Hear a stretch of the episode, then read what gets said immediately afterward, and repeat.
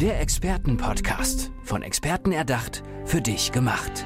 Experten aus nahezu allen Bereichen des Lebens geben wertvolle Tipps, Anregungen und ihr geheimes Know-how weiter. Präzise, klar und direkt anwendbar. Von A wie Affiliate bis Z wie Zeitmanagement. Der Expertenpodcast macht dein Leben leichter.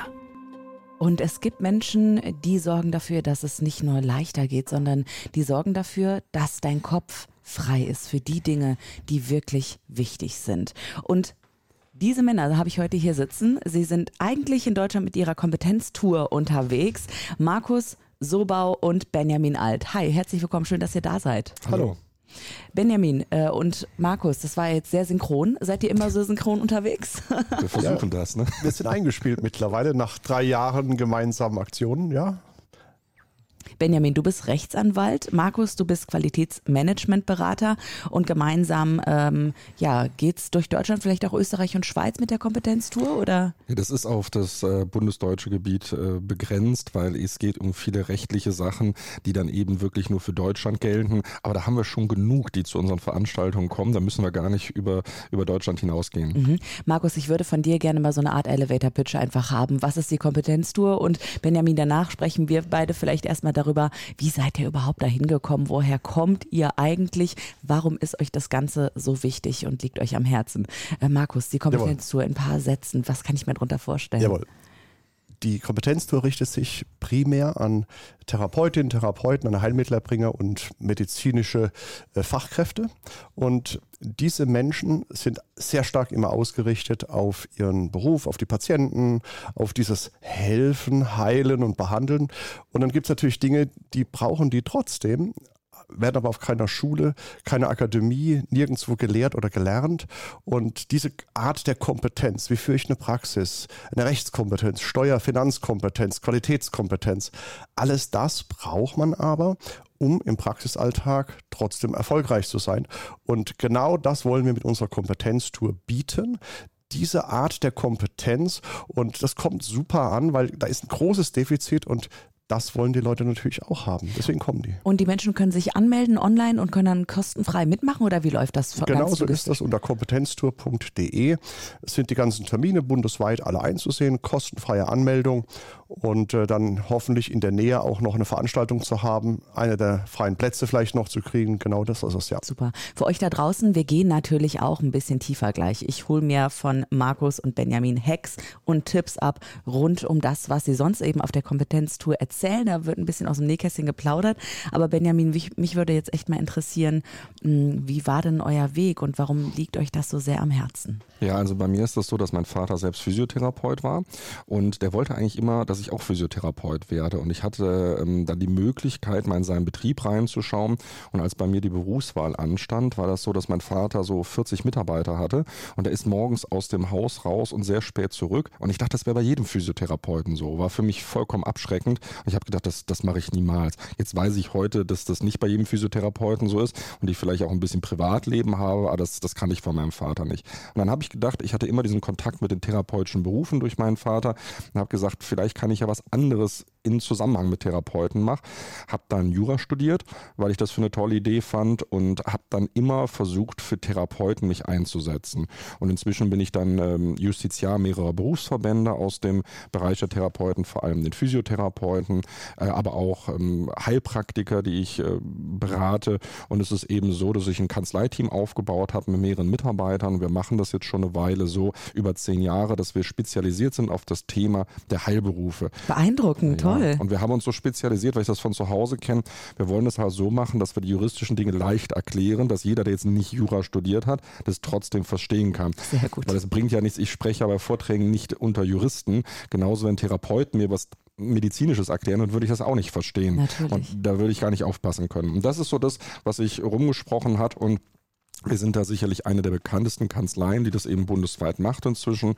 Und da habe ich eben das Team hinter mir, was mich unterstützt, weil allein geht das natürlich mhm. nicht. Und ich selbst sitze inzwischen so 75.000 Kilometer im Jahr im Auto, weil ich eben versuche, bei, bei Vorträgen zu sein, weil ich fast jede Woche ein bis zwei Vorträge halte, an der Uni unterrichte. Und ähm, so war es dann irgendwann der Punkt, äh, wo ich dann den Markus auch kennengelernt habe. Und wir haben uns auf einer Veranstaltung mal kennengelernt und dann haben wir gesagt, wir haben so viele Schnittmengen. Ich aus dieser Juristischen, eher aus dem Qualitätsmanagement. Das kann man doch eigentlich schön zusammenfügen. Wieso machen wir da nicht mal was gemeinsam? Und da waren wir uns doch sehr sympathisch und haben gedacht, jetzt wollen wir vielleicht mal was machen, was, was es nicht gab bisher. Ja, und da ja. war diese Kompetenztour ein guter Ansatz. Wow, okay, also es ist wirklich das Thema deines Lebens, ja. äh, wenn man, wenn man so will. Und ähm, Markus, wie war das bei dir? Also Qualitätsmanagementberater, es kann ja in ganz, ganz viele Richtungen eigentlich gehen. Warum hast du gesagt, nee, die Gesundheitsbranche, die braucht da absolut die Unterstützung. Dafür möchte ich mich gerne einsetzen. Also auch bei mir gibt es natürlich einen Grund. Ähm, Während meines BWL-Studiums hatte ich eine schwere Knieverletzung, musste also dann operiert und behandelt werden und kam so mit dieser äh, Heilberufbranche in Kontakt und habe festgestellt, das sind total liebenswerte Menschen, total nett, herzensgut und mit einem extrem starken Helfersyndrom. Während ich aber schon in Behandlung war, merkte ich, dass die Abläufe nicht optimal sind. Dass, äh, jetzt komme ich natürlich als BWL-Student, bin auf Management, auf Organisationen und so weiter schon so ein bisschen Gedrillt ausgerichtet so ein bisschen, ja, ja. und sehe natürlich dort die Defizite und dann war relativ klar, dass ich nach dem Studium genau das machen möchte. Und äh, ich habe dann leider noch eine zweite und dritte Knieverletzung gehabt. Das heißt, ich war fünf Jahre in Behandlung. Meine Güte, was ist denn da passiert? Also Kreuzbandriss, wieder Kreuzbandriss oh. und wieder Kreuzbandriss. Und äh, die kannten mich schon. Und äh, das war dann wirklich einfach ganz klar, dass ich mich genau um diese Dinge kümmere. Dazu noch äh, mein Bruder Arzt geworden, Orthopäde, Kniespezialist. Und so war es eigentlich klar vorprogrammiert, dass das in diese Richtung geht. Ja, und das haben wir im Prinzip jetzt schon ja, 25, fast 30 Jahre gemacht. Und dann haben wir uns, wie gesagt, kennengelernt, festgestellt, dass wir die gleiche Zielgruppe haben, dass wir Themen haben, die sich idealerweise ergänzen. Und äh, dann haben wir gesagt, komm, lass uns doch einfach mal eine Art Testballon machen. Dieser ja. Testballon, der kam super an. Dann haben wir dann gesagt, machen wir einen zweiten Testballon. Und dann war das relativ schnell klar.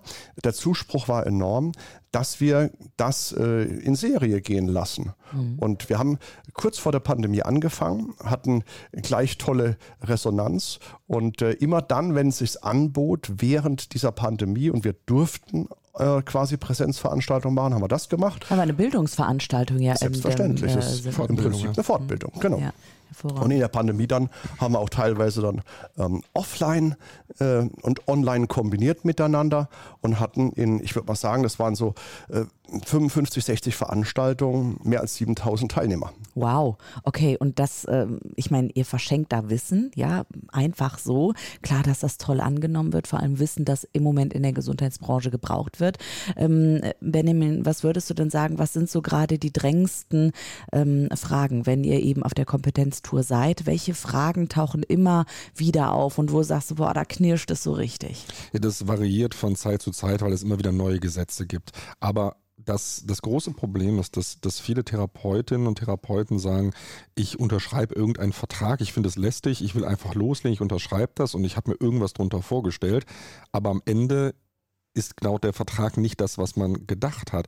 Man sagt da unter Anwälten auch gerne, die, die schlimmsten Unfälle passieren am Schreibtisch. Ja, das heißt, das ist gar nicht so dass der Rest, sondern ich, ich habe Das ist so ein Juristenhumor, weißt du, ich, ich lieb's. genau. Also es ist einfach so, man, man unterschreibt das und dann ist es weg und gut ist, aber man hat sich da gar nicht mit auseinandergesetzt. Und dann sage ich immer, Leute, wenn ihr was unterschreibt, dann lasst es doch mal kurz vor juristisch prüfen, ist meistens gar nicht so teuer und danach hat man seine Sicherheit. Und wenn da was nicht okay ist, dann erklärt man denen, was ist nicht okay, wo kann man vielleicht nochmal nacharbeiten. Das sei zum Beispiel eine Praxisübergabe. Ich, ich betreue jedes Jahr ganz viele Praxisübergaben, wo es halt nicht auf einen Zweizeiler reicht, hier, ich gebe dir meine Praxis, sondern mhm. muss ein bisschen mehr sein. Mhm. Da muss ich ganz viel auch mit Datenschutz, mit, mit allen möglichen Dingen, mit Mitarbeiter, das muss ich alles regeln. Genauso auch Arbeitsverträge. Also im Jahr 2022 gab es eine riesen Rechtsreform mit Arbeitsverträgen, sodass da jetzt auch vieles Neues rein muss. Und ich versuche natürlich in meiner Kanzlei so am Puls der Zeit zu sein und alles, was, was neu kommt an Gesetzen, immer auch in Vorträge einzuarbeiten, dann zu sagen, Leute, passt auf, da müsst ihr auch drauf achten. Und wir hatten dann Leute, die in der ersten Kompetenztour waren, weil inzwischen haben wir die zweite laufen und die kommen jetzt zur zweiten, weil wieder ganz andere Themen da sind. Die haben damals gesagt, oh, das war interessant, das wissen wir jetzt und jetzt die neuen Themen brauchen wir eben auch.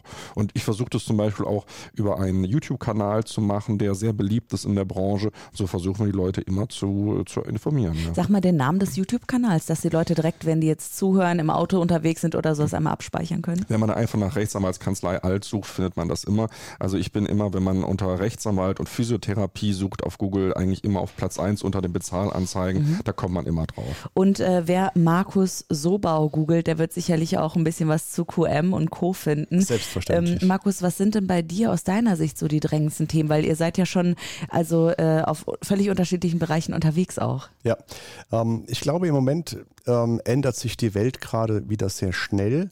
Ähm, während der Pandemie wurde vieles lockerer gesehen. Dann da war, primär ging es darum, quasi das Rad am Laufen zu halten und auch Praxis, die Versorgung der Menschen aufrechtzuerhalten. Und da wurde vieles, ich sage mal, nicht ganz so ernst genommen, mal ein Auge zugedrückt, auch von behördlicher Seite. Und wir stellen zunehmend fest, dass diese Zeiten vorbei sind. Da ist Schluss mit lustig. Und das, was man vorher vielleicht zu, zu locker gesehen hat, wird jetzt in die andere Richtung wieder übertrieben. Behörden prüfen übergenau, als ob sie das kontrollieren oh. oder wieder rückgängig machen wollten, was quasi in der Vergangenheit einfach durchgelaufen ist. Und ähm, ja, wir befinden uns im, im Vorfeld von der äh, E-Akte und dem E-Rezept. Das heißt, in der Branche, im Gesundheitswesen ist noch ein Wandel jetzt da, vom Papier weg in die Cloud, in die App und so weiter. Und das sind natürlich auch große Herausforderungen, was den Datenschutz anbetrifft. Jetzt ist die Technik, Datenschutz, ähm, das drumherum jetzt nicht gerade das Lieblingsthema der mhm, Heilberufler. Mhm, und da äh, helfen wir im Moment sehr, sehr viel, weil die Behörden sind da gnadenlos. Patientenrechte, mhm. Patientendaten, die müssen geschützt werden.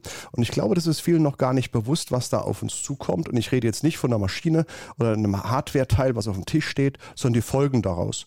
Und ähm, was uns vielleicht auch auszeichnet, ist das alles, was wir an Beratungsdienste anbieten, mit staatlicher Subvention anbieten. Das heißt, der Staat findet die Dinge, die wir machen, so wichtig, dass wir eine Freigabe an Fördermitteln haben. Der Staat unterstützt mit 50 bis 80 Prozent Kostenzuschuss diese Beratungsdienstleistung. Super. Und das ist natürlich auch ein Riesenargument für die ähm, Heilberufler, sich jetzt endlich um dieses Thema zu kümmern. Absolut. Und ähm, das sind die staatlichen Fördermittel eigentlich auch genau an der richtigen Stelle. Da kommen sie an und das gilt es auch zu nutzen. Mhm.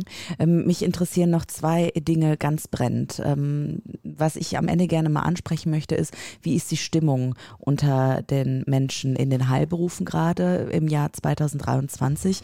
Und dann aber eine Sache, die wurde mir gesteckt von einem Arzt. Ähm, ich bin eben als Journalistin unterwegs und bekomme dann natürlich auch entsprechend häufig äh, Sachen zugesteckt irgendwie. Und äh, ich kann es nicht ganz einschätzen, deswegen geht die Frage jetzt mal raus an euch, Markus Sobau und Benjamin Alt von der Kompetenztour.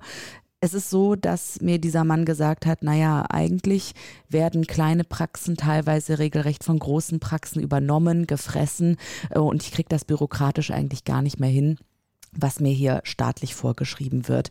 Und ich sehe eigentlich, dass diese kleinen Praxen in den Dörfern nicht nur Probleme haben mit Nachwuchsmedizinerinnen und Medizinern, sondern genau diese Rahmenbedingungen. Ich sehe Benjamin, du nix schon und Markus, du nix auch. Also ist es ein Thema? Ja, das ist definitiv ein Thema. Also sowohl bei den Medizinern wie auch bei den Therapeuten.